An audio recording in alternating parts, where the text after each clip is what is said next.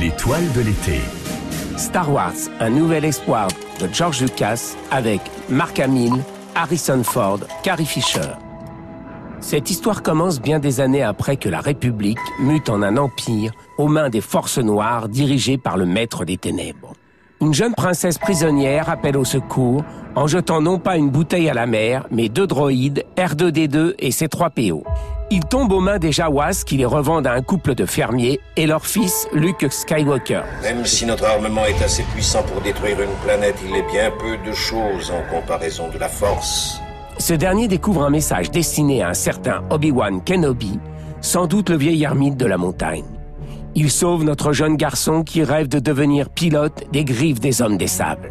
Il dévoile au jeune Luke Skywalker les révélations capitales sur ses origines, l'existence d'une force qu'il pourra un jour maîtriser s'il accepte son enseignement. Vous attendez, Obi-Wan.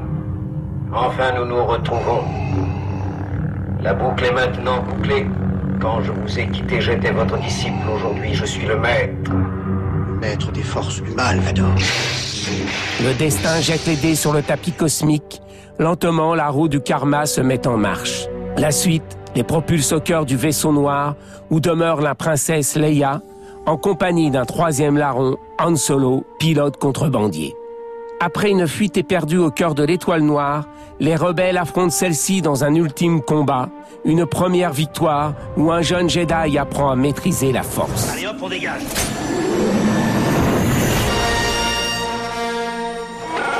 Au secours, Obi-Wan Kenobi. Vous êtes mon seul espoir.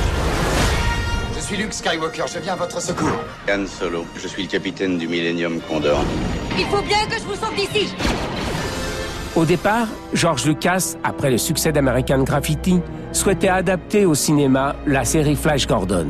Heureusement pour nous, il se lance dans sa propre histoire, La guerre des étoiles, rebaptisée Un nouvel espoir. Dans les années 70, la science-fiction était un genre en plein essor, au cinéma comme en littérature. La planète des singes, par exemple, Solaris, Soleil vert, Rollerball, THX 1138. Suis ton instinct, Luke. C'est à croire qu'il est protégé par la force.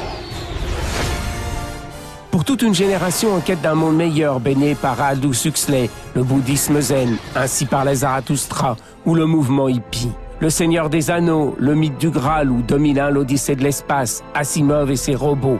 Ils retrouvaient dans cette quête d'un jeune garçon pour sauver une princesse toute leur idéologie. La guerre des étoiles marque une fracture dans le cinéma de science-fiction. Elle confirme la naissance du blockbuster et annonce Blade Runner, Alien et bien d'autres. Je ne sais pas ce qui se passe, mais je suis sûr que c'est ta faute.